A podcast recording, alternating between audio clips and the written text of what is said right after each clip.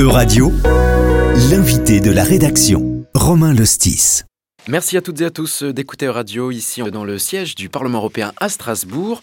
Nous recevons aujourd'hui euh, Anne-Sophie Pelletier. Bonjour. Bonjour, merci de m'avoir invité. Merci à vous d'avoir accepté euh, notre invitation. Anne-Sophie Pelletier, je le rappelle, vous êtes députée européenne française, membre de la France insoumise au niveau national et ici membre du groupe de la gauche au Parlement européen. Les eurodéputés ont adopté quasiment à l'unanimité un rapport dont vous étiez la rapporteure, un rapport annuel sur le travail de l'ombudsman, euh, aussi appelé le médiateur européen ou plutôt médiatrice européenne puisque ce poste est occupé depuis 2013 par l'Irlandaise Emily O'Reilly, mais un poste qui demeure encore un peu méconnu par la majorité euh, d'entre nous. Euh, il doit notamment enquêter sur les cas de mauvaise administration par les institutions euh, de l'Union européenne. Alors ce rapport annuel intervient donc a posteriori, puisqu'il retraçait les, affaires qui ont eu lieu en 2021. Anne-Sophie Pelletier, parmi ces affaires de 2021, laquelle vous a le, plus marqué oh, Je pense qu'il y en a plusieurs qui ont marqué. Il y a tout d'abord les SMS entre Ursula von der Leyen et le président de Pfizer, où euh, Madame O'Reilly a demandé clairement à la présidente de la Commission de bien vouloir fournir ces SMS au jour où on parle. Il n'y en a toujours pas. Donc ça, c'est donc au, moment où la Commission négociait des, Exactement, c'était au moment des contrats de vaccins. Voilà. Et, c'est grâce à la médiatrice européenne qu'on a appris euh, cette possible mal administration de l'institution. Que Ursula von der Leyen n'avait pas à envoyer de SMS à ce PDG de Pfizer. C'est ça. Elle l'a fait C'est ça. Et, pourtant, elle l'a fait.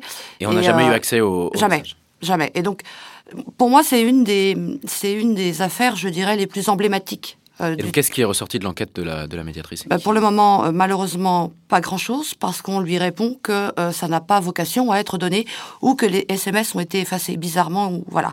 Donc c'est compliqué en plus pour, pour elle de, de faire ce travail-là, parce que la médiatrice européenne, comme vous le disiez, elle est très peu connue.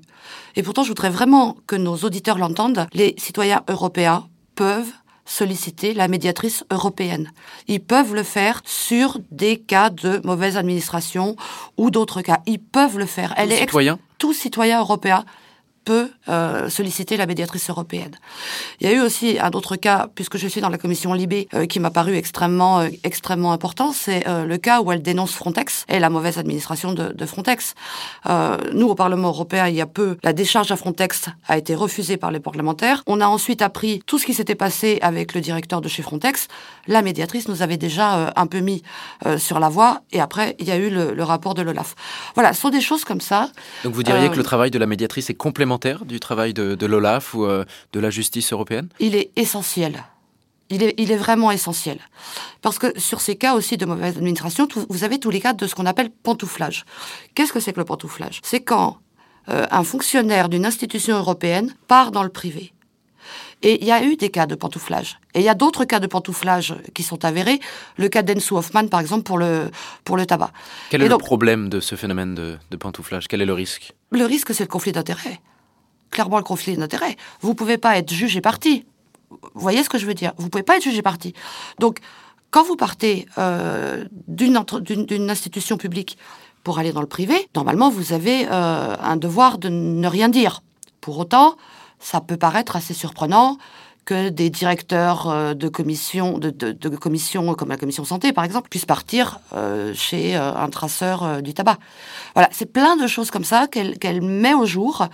Et puis surtout, elle regarde aussi quelque chose d'extrêmement important. Elle relève si les droits fondamentaux des citoyens européens ont été respectés ou pas. Ce rapport a donc été adopté à une quasi-unanimité, 602 voix pour, je crois. Et 628 votants. Comment expliquer un tel euh, consensus? Vous savez, déjà en commission, et je pense que c'est important de le dire, en commission, il a été voté à l'unanimité. Tous les groupes ont voté pour ce rapport. Je voudrais juste rajouter, parce que je suis un peu joline, l'année dernière, c'était le groupe des Verts qui avait ce rapport. Il est passé à 35 voix. Là, il est passé à une large majorité, quasi-unanimité. Et ça dit quelque chose. Parce que même pendant le débat lundi soir, tous les groupes demandaient quoi? Plus de transparence, plus de règles éthiques dans nos institutions, parce que les institutions, les parlementaires, les commissaires européens et même les gens du Conseil ont des comptes à rendre aux citoyens. Et, c'est tous les groupes. C'est ça qui a changé par rapport au dernier. Mais je pense que c'est à l'ombre du Qatargate. C'est à l'ombre du Qatargate, on se rend compte qu'il faut de la transparence. Parce que s'il n'y a pas de transparence, il y a de la défiance chez les citoyens européens et il y a de la défiance vis-à-vis de, des politiques de l'Union européenne. Vous parliez de l'affaire des échanges de SMS controversés entre la présidente de la Commission européenne, Ursula von der Leyen, et le PDG de Pfizer, euh, Albert euh, Bourla. Euh, qui a d'ailleurs refusé de venir s'expliquer à la Commission Covid. C'est le journal le New York Times qui avait révélé l'affaire le premier. depuis, comme vous l'avez dit, une enquête de la médiatrice européenne a eu lieu.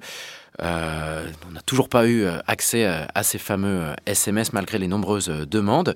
Finalement, le mois dernier, c'est encore le New York Times qui a saisi la justice européenne, cette fois la Cour de justice de l'UE, pour contraindre la Commission européenne à enfin avoir accès à ces SMS. Ce n'est encore pas le cas. Qu'est-ce qu'il faut en conclure ici? Est-ce qu'il faut en conclure qu'on est, on est devant un peu une insuffisance de, de l'action de, de, la médiatrice européenne? Alors moi, je ne parlerai pas d'insuffisance. Enfin, vous, faites ce que vous pouvez avec les moyens qu'on vous donne. Et la médiatrice européenne, elle ne peut pas aller comme ça dans le bureau d'Ursula von der Leyen et puis euh, lui dire maintenant tu me les donnes. Enfin, rendez-vous compte quand même. C'est un petit peu plus policé. Elle ne peut pas la contraindre à donner les SMS. Elle n'a pas de voix enfin, de, de pouvoir juridique. La médiatrice, c'est pas la police. C'est quelqu'un qui par elle-même fait des enquêtes, entame des enquêtes, ou alors est, euh, sollicitée par les citoyens. Est-ce que c'est euh, preuve que la démocratie euh, va bien? Ben Moi, je ne trouve pas, en fait. Je ne trouve pas. Parce que c'est très facile d'aller sur le Qatargate, et c'est normal d'y aller. Mais de l'autre côté, quand on va jeter un petit coup d'œil à la commission, beaucoup plus difficile d'avoir d'avoir des documents, d'avoir des réponses. Et on va pas souvent regarder là-bas, en fait. Et ce manque de transparence, eh bien, je pense que ça atteint toutes nos démocraties. Toutes nos démocraties. Et selon vous, quelles seraient des, pistes de solutions pour euh, donner suite à ce travail d'enquête finalement de, Eh bien, que chaque personne, comme vous, comme moi, comme n'importe qui, comme tout parlementaire, comme tout commissaire, comme tout fonctionnaire européen, ait juste un peu d'éthique et de morale. Parce que c'est pas en fait, c'est pas, nous ne sommes pas élus, nous, parlementaires, juste pour nous.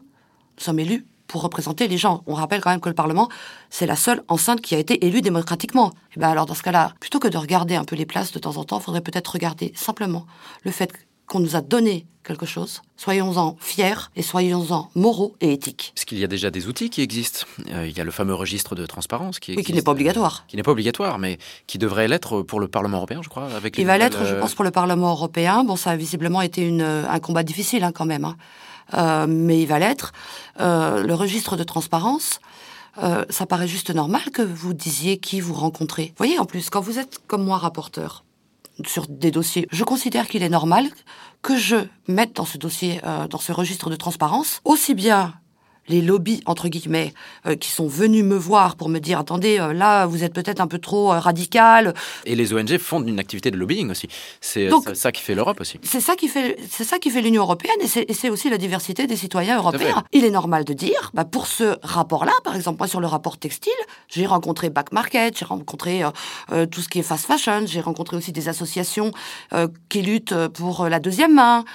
Mais c'est important de le dire qu'on les a rencontrés on travaille. Faut pas croire qu'on travaille tout seul et que euh, euh, on a juste que des bonnes idées. on va aussi le travail d'un député européen, c'est d'aller chercher les experts de terrain aussi. J'étais soignante avant. Le textile euh, durable, j'y connaissais rien. Hein. Toujours sur ces questions de, transparence, la médiatrice a commencé une enquête euh, il y a, je crois, une semaine ou deux sur, les vols euh, du Qatar. Exactement, à la commission, le Qatargate, qui continue cette fois non plus au Parlement, mais à la Commission européenne. C'est ce que je vous disais. ce dont on parlait exactement, des commissaires ou plutôt des, hauts responsables de la Commission qui se seraient fait entièrement, entièrement payer par le Qatar des voyages. Qu'est-ce que vous pensez de, cette nouvelle affaire de, de la médiatrice Vous voyez, quand le Qatargate a, a explosé, moi j'ai été très en colère après mes collègues députés. Parce que quand on se bat, et quand on, quand, quand on, quand on est éthique, et que derrière, il y a cette histoire-là, ça porte un discrédit sur tout le monde, sur toute l'institution.